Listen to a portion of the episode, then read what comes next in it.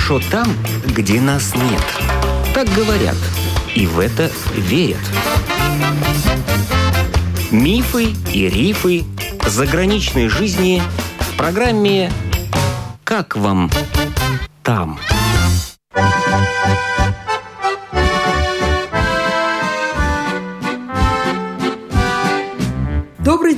В эфире автор программы Галина Грейдена. Бывшая рижанка Татьяна Воробьева уже 25 лет живет в Германии, в Кёльне. Получив образование музыковеда в нашей музыкальной академии, она продолжила учиться в Академии музыки в Кёльне и сейчас играет на клавесине. В сентябре у Татьяны был сольный концерт в Рижской бирже – посвященный произведениям малоизвестного немецкого композитора Иоганна Кригера. А начиналась жизнь в Кёльне с игры в церквях и небольших музыкальных проектах. Я попала, как бы сказать, в такую сеть музыкантов, которые играют по проектам.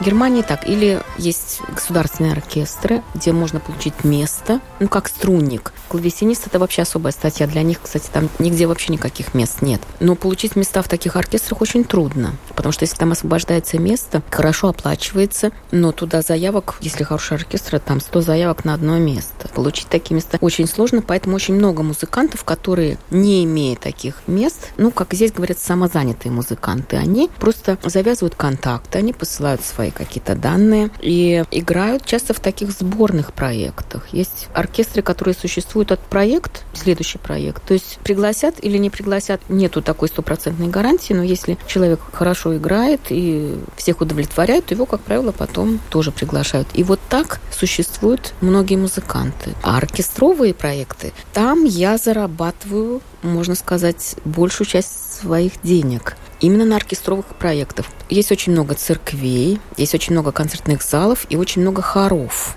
И эти хоровые коллективы, они исполняют свои концерты несколько раз в год. Они приглашают профессиональный оркестр. Ну, не такой оркестр, как Берлинская филармония или Мюнхенская филармония. Эти оркестры они не могут пригласить, потому что у них своя работа, они находятся там в филармонии, там в театрах, в оперных. И они просто приглашают такие оркестры, которые по проектам работают. И если много исполняется барочной музыки, то я там затребована как клавесинист, играющий аккомпанемент. То есть если кантаты Баха или страсти по Матфею, рождественская оратория, Вивальди, Мессы, там еще разные произведения Генделя, есть оратории, оперы. Это все исполняется, это все репетируется, это все оплачивается. И если я там играю, то я на этом могу зарабатывать деньги. Если это происходит регулярно и достаточно часто. Ну, так вот постоянной работы, куда надо вот ходить время от времени, нет, да? Нет, у меня есть постоянно, я работаю в музыкальной школе один день в неделю, преподаю. Немецкий знаете? Да. Выучили или был какой-то задел? Задел был очень маленький, но необходимо было выучить. Живя в Германии, надо говорить по-немецки. Я ходила на курсы там сначала. А вообще, так как я вынуждена была общаться с людьми, ну и вообще, в принципе, я это люблю, то я достаточно быстро просто заговорила по-немецки, хотя не совершенно правильно, но достаточно бойко. Нужно говорить, и тогда ты вливаешься в эту среду.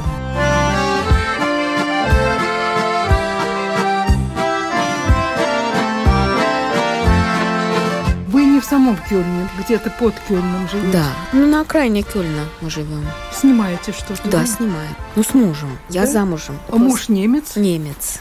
Чем муж занимается? Муж виолончелист. Играет на виолончели. Вот как раз он играет в таких же проектах, о которых я рассказывала. Он играет на виолончели, он играет на современной виолончели, ну, на той, которую мы знаем, и на барочной. Еще преподает очень много. Виолончель. Мы познакомились на одном из таких проектов. Как Прим... зовут мужа? Мартин. Вы снимаете квартиру? Конечно. Да? Квартиры – это самое дорогое, что там есть. Жилье стоит очень дорого. На жилье уходит большая часть заработанных денег. Ну, купить это вообще нереально. Ну, нужно быть моложе, чтобы покупать, потому что... В кредит. В кредит. А кредит в таком возрасте, в каком уже мы находимся, уже практически не получить. Чтобы получить кредит, нужна постоянная работа, нужен постоянный доход. Банки это очень строго проверяют. И они всегда проверяют, если человек выплачивает кредит, чтобы ему еще оставалось самому на жизнь. Мы живем в старом доме, И так как мы оба музыканты, нам там достаточно удобно. Но это практически две квартиры. Одна однокомнатная, там внизу, где стоит мой клавесин, я там занимаюсь, и одна комната как бы по лесенке наверху, но мы это снимаем вместе. Ну, вот эту одну комнату мог бы снимать еще один человек отдельно. Ну, мы так устроили, что мы нашли вот этот вариант. И мой муж, муж тоже нужно играть на инструменте. Mm-hmm. Он играет наверху, и еще одна комната спальная. То есть три комнаты всего. Mm-hmm. Сколько кухня. приходится платить? Ну, хозяину? Это частный дом, да, это частный дом. Мы снимаем, платим хозяину. Сколько Большой. хозяину надо платить? За все это вместе сейчас подняли очень цены 1100. Ну, не считая электричество, газ. Да. Это большая площадь. В сумме получается почти 90 квадратных метров. И вот э, сейчас нас пугают повышением платы за электричество вас тоже пугает да, в Германии? Да, вас... да, да, конечно, пугают, да. Ну, пока еще как бы не так страшно, но что будет с наступлением зимы, тоже ждете со страхом, да? Да, да, со страхом. У нас рассказывают, что в Германии правительство говорит, надо реже мыться, да. в темноте жить, да. носками шерстяными запасаться. Вот это все у вас так на полном серьезе говорят? На полном серьезе. Там и так, если отопление в домах, скажем так, оно достаточно низко отрегулировано. Низко это значит там 20 градусов максимум. Mm-hmm. Но не 22, не 23. И в хорошие времена. И в хорошие времена так было. А сейчас, говорят, будут делать 18-17. Ну, мыться лучше побыстрее, коротко и быстро, чтобы расход воды был небольшой. Вода дорогая. А немцы вообще люди экономные и расчетливые. Да. Вы так чувствуете по своему мужу? Конечно, да. да. По первости были от мужа какие-то замечания? Зачем ты так долго моешь одну тарелку? Да, да, да. Да.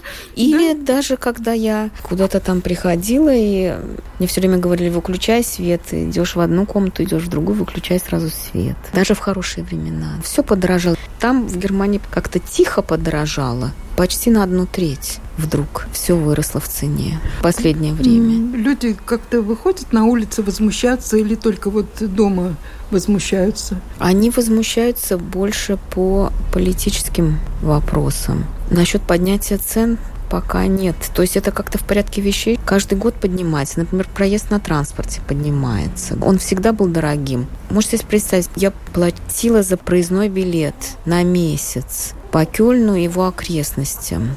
Он стоил, по-моему, 55 евро. Сейчас он стоит 104 евро. Это прошло 10 лет. Раза, да. Я не думаю, что у людей в два раза повысилась зарплата. Mm-mm. Она mm-hmm. чуть-чуть повысилась, да, но не на такую сумму. Mm-hmm. И люди говорят, хорошо, мы будем сидеть в холоде, но не будем ни в коем случае поддерживать Путина. А беженцы есть с Украины, да? Есть, есть, конечно, да? очень много. И они находят работу, как-то жилье находят. Я думаю, что все это не так просто. То, что я знаю, им платят социальное пособие, им предоставляют курсы языка. Насчет жилья это не так просто, но они могут получить социальное жилье. Ну, некоторым приходится долго ждать. Работу найти без знания языка для них, ну, я считаю, что довольно сложно. Если они, конечно, не какие-то очень крупные специалисты, где их прям с ругами и ногами ждут. Насколько я понимаю, у меня там есть несколько знакомых. Одна женщина, которая приняла к себе вот из Украины гостей, никто из них нигде не работает пока. Они приехали в марте. Они должны выучить язык и сдать какой-то тест на первый уровень знания языка. Это уже им сказали, что продлится чуть ли не год. Ну, то есть можно жить на пособии? Можно жить на пособии.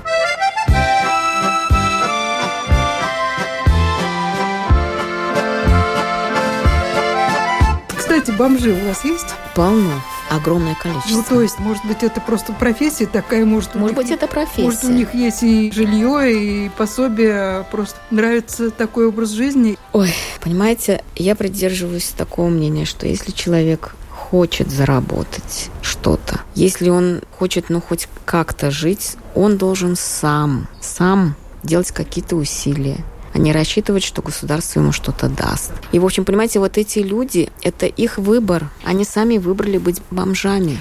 Если они старые больны, тогда им предоставят медицинское обслуживание и какое-то жилье социальное. Почему они им не пользуются, я не могу понять этого. Социальное жилье, ты идешь в социальную службу и говоришь, что мне негде жить. Есть какие-то приюты для бомжей. В центре Кёльна, кстати, очень большой приют для бомжей есть. Целый прям там для них город, такое помещение. Им не надо спать на улице. Значит, если кто-то хочет спать на улице, это его выбор. У него есть где приткнуться. Но, тем не менее, их там много. Если вы сравните в Германии, социальное пособие, это минимум жизни. Это минимум. Ты не разбогатеешь, ты не поедешь по миру на это пособие. Это тебе будет на то, чтобы не умереть, как говорится, с голоду. Ну, может быть, немножко лучше, чем здесь, скажем, немножко лучше. Но это совсем не то, если человек живет, работает, занимается профессией и располагает какими-то финансами. То есть нельзя сравнивать. Это полная зависимость от социальных служб, которые контролируют этого человека. То есть я не думаю, что это предмет мечтания жить на социальное пособие в Германии.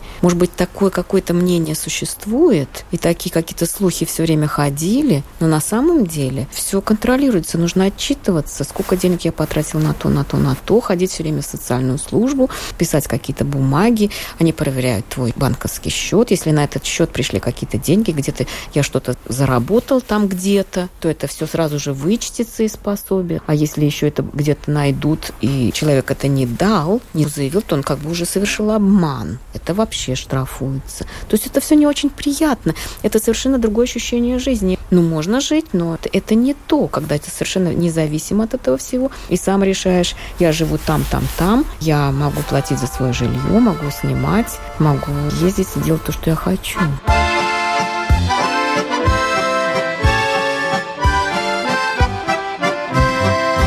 Вы пенсию заработаете вот такими разовыми выступлениями, где-то концертами? Могу заработать пенсию, зависит опять же от меня. Честно говоря, моя пенсия будет минимальная. И, наверное, в старости мне придется получать социального пособия, потому что... А минимальная пенсия, она какая в Германии? Я даже не знаю, mm-hmm. потому что это все меняется, но это на уровне социального пособия. Да почему вы говорите минимальная? Ведь налоги же все равно платятся с концертов. Платятся, да. Да. Потому что в Германии нельзя не платить налоги. Платятся налоги, да.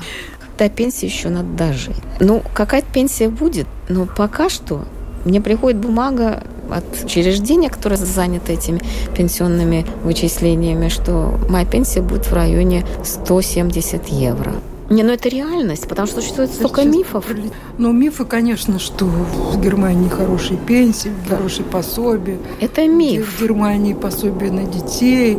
Есть это все, да. Наверное, все это больше немножко, чем в Латвии, но это не настолько больше. Так. Понимаете, которая пенсия сейчас, это еще не та пенсия, которую я получу, когда я выйду на пенсию. То есть еще пройдет mm-hmm. сколько-то количество лет. Поэтому очень трудно сказать, какая будет пенсия. Если я хочу иметь пенсию, которая больше, это то, что с налогов, с моего заработка, с налогов. Я все свои деньги, которые получаю, должна отчитаться перед налоговой инспекцией, ага. и с них будет снят налог за деньги. год. И эти деньги снимают со счета. Они как-то больше считают деньги. У них действительно расчетливость какая-то намного больше, чем у нас. То мне рассказывали да. наши женщины, которые замужем за немцами, угу. что у них разные кошельки, что ли. То есть вот моя зарплата в моем кошельке, твоя зарплата в своем кошельке. Но если мы собираемся покупать, допустим, дорогой телевизор, то мы сбрасываемся. Да. Это так происходит, да? На самом... Примерно так, да. Так что рассчитывать, что твой муж будет все оплачивать в Германии, вот это правда, такого нет. Но если я зарабатываю деньги, я, естественно, вношу свои деньги тоже. В каких пропорциях это мы обговариваем? Но это нужно обязательно, иначе я попадаю в полную зависимость от своего мужа. Честно говоря, мне это тоже не очень интересно. Я себя чувствую совсем иначе, если я должна просить на каждую вещь деньги. То есть у меня есть деньги, которые ну, я хорошо. зарабатываю. А если вы скажете, Мартина, вот я присмотрела шубку, ты мне дашь там сколько-то? Или это надо говорить, одолжишь? По-разному. Но, честно говоря, я могу эту шубку себе купить. Вообще, я не зацикливаюсь на этом. Если у него будет в этот момент деньги, он, может быть, скажет, да, я тебе куплю. А может сказать, ой, а у тебя уже и так есть шубки, зачем тебе еще? Покупай сама, если ты хочешь. Ну, понимаете, нету таких Правильно. штампов. Штампов, штампов да. там нет, это зависит угу. от людей. Но я слышала очень много, что мужья немцы достаточно, как сказать, сложный вариант. Не скучно жить в Германии. Я думаю, что жизнь здесь даже более живая, более интересная. В Латвии. Да. У нас в гостях была бывшая рижанка, музыкант Татьяна Воробьева, живущая сейчас в Германии.